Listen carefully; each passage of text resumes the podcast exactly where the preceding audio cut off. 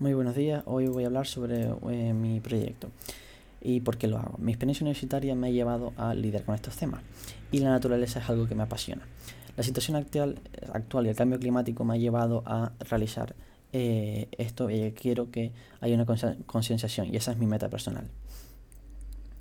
Eh, los temas, el tema en cuestión va a ser la naturaleza en culturas nativoamericanas y aquí voy a tratar dos temas, la conexión y la desconexión, es decir, que la, implica, la implicación de la naturaleza en, las culturas nativoamericanas y si existe desconexión o desconexión actualmente en la sociedad.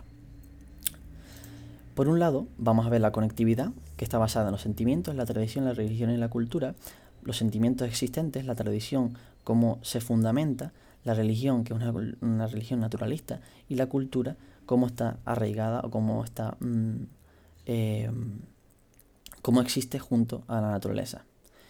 Por otro lado, vamos a ver la desconexión y qué factores le influencian esta desconexión. Por un lado va a ser el colonialismo, por otro va a ser el, el, colonialismo ha llevado a la sociedad moderna y el, el colonialismo más la sociedad moderna ha llevado a una pérdida de valores en la sociedad actual.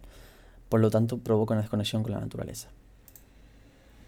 La, la discusión actual eh, académica eh, se basa eh, en dos puntos, en la historia y en los estereotipos. Por un lado tenemos la historia, en los que muchos académicos se miran la historia a ver si realmente existe una tendencia ecologista en los nativoamericanos. Y los estereotipos de la imagen que tienen los, ostentan los nativos americanos actualmente y si esto implica algo respecto al tema.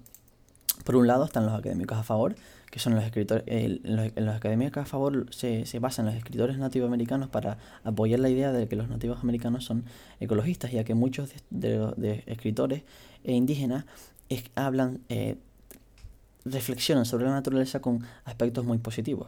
Sin embargo, en los, los académicos en contra tratan sobre, eh, bueno, basan sus teorías en la historia, para así decir que la cultura no es ecologista, ya que basan sus relatos en, o sus, teorías, mejor dicho, en em, analizan cómo, cómo cazaban, cómo eh, se relacionan con la naturaleza y de ahí llegan a la teoría de que la cultura no es ecologista.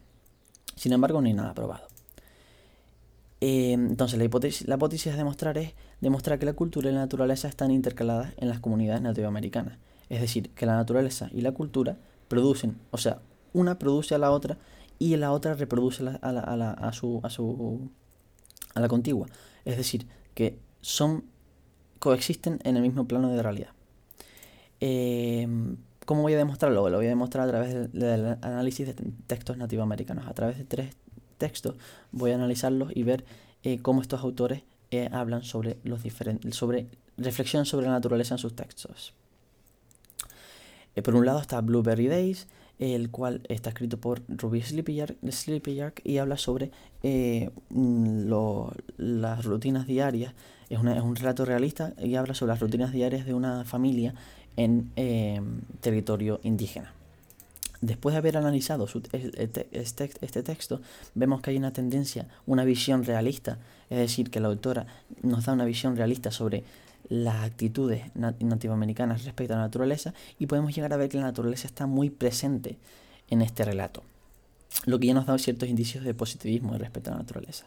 Por otro lado, vemos This is History de Beth Brandt, que es un, relato mitológico, es decir, idealista, sobre eh, la naturaleza y la creación de, sobre, perdón, sobre la creación del mundo y cómo se, qué papel eh, tiene la naturaleza en esta creación del mundo desde la perspectiva nativoamericana.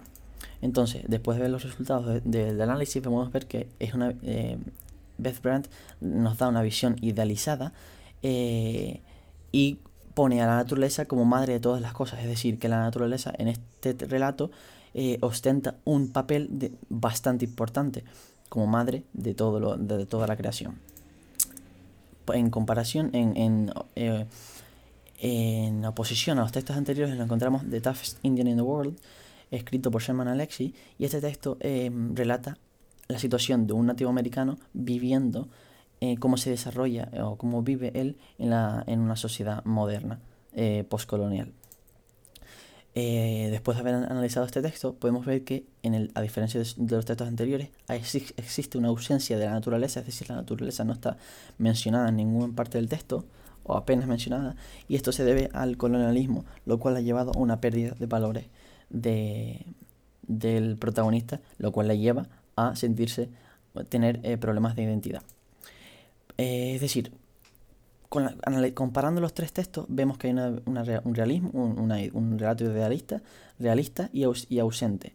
Es decir, que los tres textos eh, comparten ciertas cosas, pero también se diferencian en otras, siendo los tres escritores nativoamericanos.